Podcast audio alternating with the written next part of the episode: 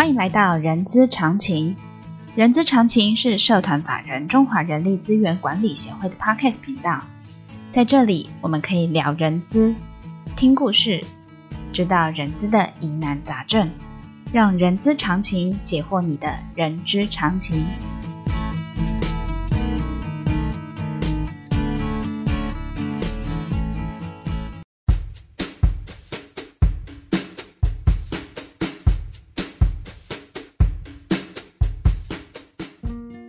嗨，欢迎来到《人资是个屁精辟世界》的节目哦，我是 J.K. 若琳。这个节目内容包罗万象，我们可以从聊人资的议题、人资的工具、人资的趋势，聊任何你想要知道的人资哦。啊、我想那个忠实的听众朋友哦，在前几集我们有邀请了一些永续长哦，来聊聊在公司实呃在公司的实务怎么去做 ESG 哦。但是我们从来都没有聊过人资在技术上报告，呃，报告书的这个部分，人力资源重要的议题该如何实力哦。所以呢，今天呢要来跟各位聊聊技术上 HR 怎么成就 ESG 哦。然后今天呢，特别邀请人资在 ESG 发展琢磨很深的哈。为什么我要说琢磨很深？真的，我在这几次跟呃跟这呃我们今天的来宾呢，有有呃有很深的一个搭配哦。那他目呃目前也是协会的讲师啊，周昌香老师。让我们欢迎周昌香老师来跟我们聊聊人资在 ESG 的报告上面怎么去做实力的这个部分。欢迎周老师。Hello，大家，呃，每一位朋友，大家好，呃，我是周超香。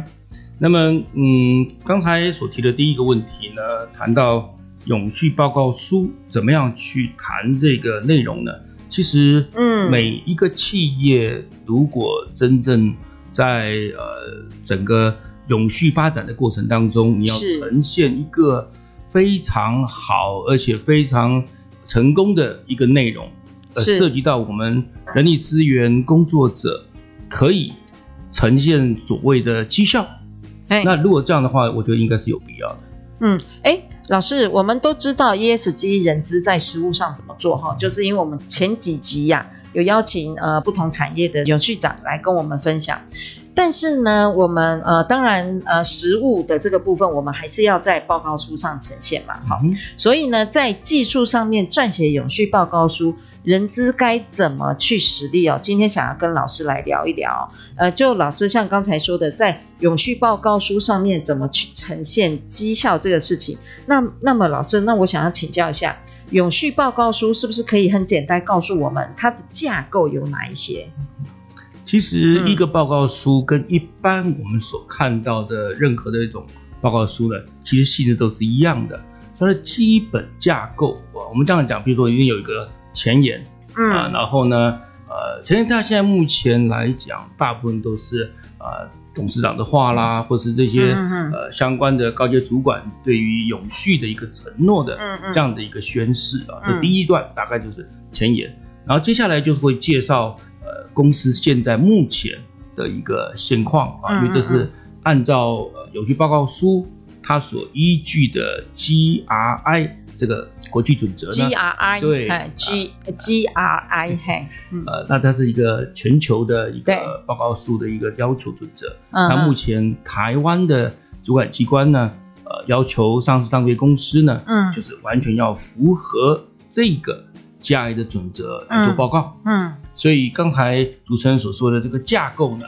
就会依照这个呃 GRI 的架构来做设计，嗯，啊，包含第一段我刚才讲前言之后，就会他要求你现在组织的一个现况，嗯，做一个揭露。那这里面对人力资源角度来讲的话，最重要的就是人力资源会提供公司的基本资料啊，人员现况啊，性别比例啊。学经历啊啊，还有各方面的呃，包含你可能有一些非呃劳动契约签约的这些的所谓呃外包人员、派遣人员，也可能会要做一个注记放进来，变成一个整个公司人力资源的现况的一个呈现啊。那这是一个基本内容要确认的，嗯啊，然后接下来的话就是去判断啊，在这个架构之下，第二段重点会放在。你整个要呈现出来，你这个行业，嗯啊，或者说呃，你目前这家公司在整个经济活动所产生出来的各个方面，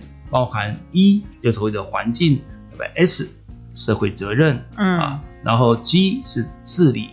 情况，那这个三个面向的内容就会在报告书里面一一呈现出来。嗯，当然，对我们人力资源最紧密相关的就是 S，有关于社会责任这个部分。嗯，啊，因为它涉及到呃对员工的照顾，还有对呃公司的人力招聘操作的一个内容，嗯，所以范围比较像这个样子。嗯 OK，嗯嗯，OK，老师，您刚才说呃呃人资是比较是在 S 的这个部分哦。那么老师，我在想说在。呃，在这份报告书里头的编制的这个部分，人资的重大议题的时候，要编制的时候，应我们应该要注意到哪一些呢？嗯，其实我目前在实务上的操作，嗯，那么我们人力资源部所扮演的这个角色呢，其实有两个方面，嗯，一个方面是说我们在日常的人力资源管理的工作当中，嗯，其实选训育用留。嗯，各个方面呢，大家都平常都在工作中已经把你的产出的内容所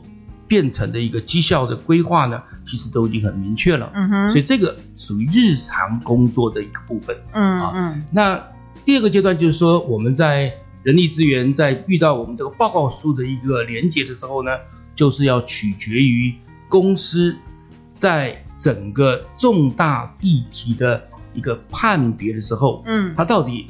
怎么样去确认的我们人力资源这个范围里面的重要议题的一个方向，嗯，跟我们实际的内容，嗯，那当你有这么多人力资源做的工作啊，但是呢，可能这次的重大主题的一个确认，它不是全部的，对，啊，比如说我举个例子，大家可能就很清楚了，嗯，比如说在职业安全卫生这个主。题呢，嗯。基本上目前我在实务上的一个研究的结果呢，是百分之八十五以上的企业的这个呃有序报告书呢，都会提到的一个人力资源的重大主题，它排行第一啊。也为什么呢？因为它扮演的角色很大，一个是属于说呃对于员工的这个生命安全的重视，另外一个也是重视到对员工的。健康还有他的身心灵的一个发展，嗯，所以这个部分在台湾的一些的所有的企业来说的话呢，是一个很重要的一个主题，嗯，所以几乎每一家的公司在永续报告书里面呢，都会列到我们职业安全卫生这个主题，嗯，好，那如果这个主题确认了以后，接下来人力资源就要想，那公司在这个部分，嗯，已经做了些什么样的内容，嗯，啊，那当然这个做的内容呢，就要去。跟这个 GRI 它本身所规划出来要你揭露的相关的项目去做个对接，嗯，我这两个字很重要。对接意思就是说，啊，准则告诉你要揭露这些内容，就是他告诉你说你要告诉我们你的公司在这个啊年度里面，嗯，呃，职业安全卫生啊，你这个系统啊到底做的有哪些的一些问题，或者啊你的所产出的。风险有多大？嗯啊，比如说你曾有没有发生过职业灾害的一些呃伤害的这个呃比例啊多少啊？嗯啊，所以这个部分呢，就是你公司的现况对跟准则之间的对照的过程当中所揭露上的事实啊，那就是很明确的。哎、嗯，老师，你刚才说实物跟准则是对照，还是必须要 follow 那个准则啊？啊，应该是这样解释。嗯准则已经告诉你，他会做出一个数据计算的公式方法出来。对，啊，那你只要按照这个准则方式呢，去揭露你的这个数据就可以了。啊，那他不会告诉你说什么是高标准，什么是天花板，没有。嗯，他只是告诉你是你就诚实的揭露这个事实，就可以完成这个揭露的这个任务。嗯哼嗯哼，OK，好，那老师还有其他的吗？我想，除了嗯，我们认为第一个最多的就是在呃职业安全卫生，对。那第二个大家也比较非常在意的，就是我们的人力招募啊跟任用啊这个部分。嗯，为什么呢？因为在这个 GRI 的它的要求里面，嗯，除了我们人力资源这个观念之外呢，它也慢慢的走向人力资本的观念。嗯，啊，其实人力资本的话，就是跟财务的那个产出的这个绩效会有相关。嗯嗯嗯。我们举个简单的例子，就是说，在 GRI 的要求，他会希望你把离职率选出来。啊、uh-huh. 那选出来之后呢，他又分成三个级别，比如说三十岁以下，啊，三十岁到五十岁，嗯，还有五十岁以上，嗯，三个三个三个区间的这个离职率的方式呢，是要呈现出来。那这个代表什么意思呢？就是说，嗯、万一你从这个你揭露的统计表里面，你发现了一些的风险，嗯、比如说你发现你的三岁以下的员工的离职率很高，那代表什么？代表你的新进人员。或者说你的一个刚进来没多久的员工呢，离职高，那这个对人力资源角度就是可以从这个数据的内容产生你的风险跟你所影响的一个冲击。那从这个内容就会带过来，就会让人力资源的工作者知道，那你接下来可以做哪些的一些的补救啊，嗯或做哪些的一个因应的一个措施。所以这个部分对我们人力资源工作者来讲的话。GRI 的这个揭露的这个报告呢，它只是第一步，嗯、就是你等于是把这个内容呈现出来以后，那其实新版的 GRI 它要求的是你要有因应啊冲击所要求的一些内容出来哦，哦，要有因应就呃因应这个部分，哎，那老师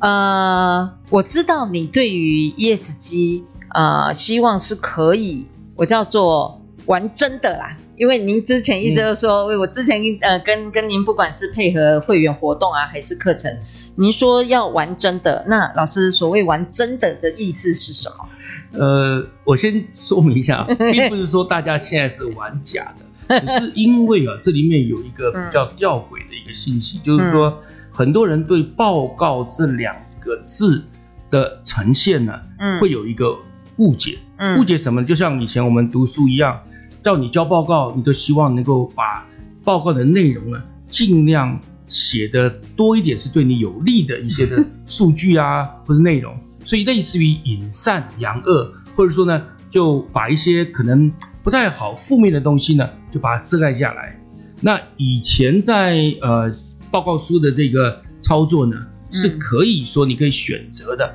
所以以前选择的时候，就会把一些我不太愿意让大家知道的部分呢，我就。把它忽略，选择性忽略。嗯，那新的这个呃所谓的准则的这个要求呢，就会比较希望你不用担心，你要把正面的、负面的，甚至于说你的这个冲击跟影响这一块呢，嗯，都能够尽量揭露出来，因为这是一个诚实揭露的一个操作。嗯，所以我希望大家能够想一件事情，就是说报告书它的重点是放在于。你的呈现出来之后呢，让看的人知道你有这样的一些问题，但是不代表说你做错了，因为你可能是因为整个环境的关系，或者整个呃你公司现在目前的一个处境啊，嗯，那接下来要做什么呢？其实你要多多呈现你如何去因应改善的一个对策，嗯，我觉得这样做出来之后，也可以让这报告书的这个观看者或者这个研究者。认为说你确实有一个呃所谓正面的一个回应，嗯，我觉得这是反而对公司来说，或者对报告书来讲，反而是呈现一个真实的一面，嗯，这是非常重要的。嗯嗯嗯，老师，我我在你那个呃在谈的过程中哦，我我脑中冒出了一个问题哦，我们为什么要做 ESG 呢？其实应该这样解释啊。ESG 其实一开始应该是所谓的自愿，也就是说，当我们一家公司想要去了解到底我这家公司啊，在各个方面啊，就是在环境啊，嗯在社会啊，在这个呃治理方面呢，到底我做的好不好？所以所谓的好公司的这个定义啊，到底怎么去判断？嗯啊，如果这个判断是能够有一个啊所谓的方法，或者有一个。规则来做的话，可能对每一家公司都还可以，可以有一个比较好的一个呈现出来的一个绩效。嗯，所以呢，为什么要做 ESG？过去的一开始呢是鼓励性质，啊，嗯，那后来就是因为上市上柜公司呢，它属于社会的公众，他去投资的一个标的，嗯，所以呢，变成他要产生对于这个他的利害关系的啊，包含啊投资者啦，包含他的员工，包含他的供应商，都要负担一点责任，嗯，所以也是因为这样子转换过来，变成倒回来了，嗯，那台湾现在的操作呢，是先强制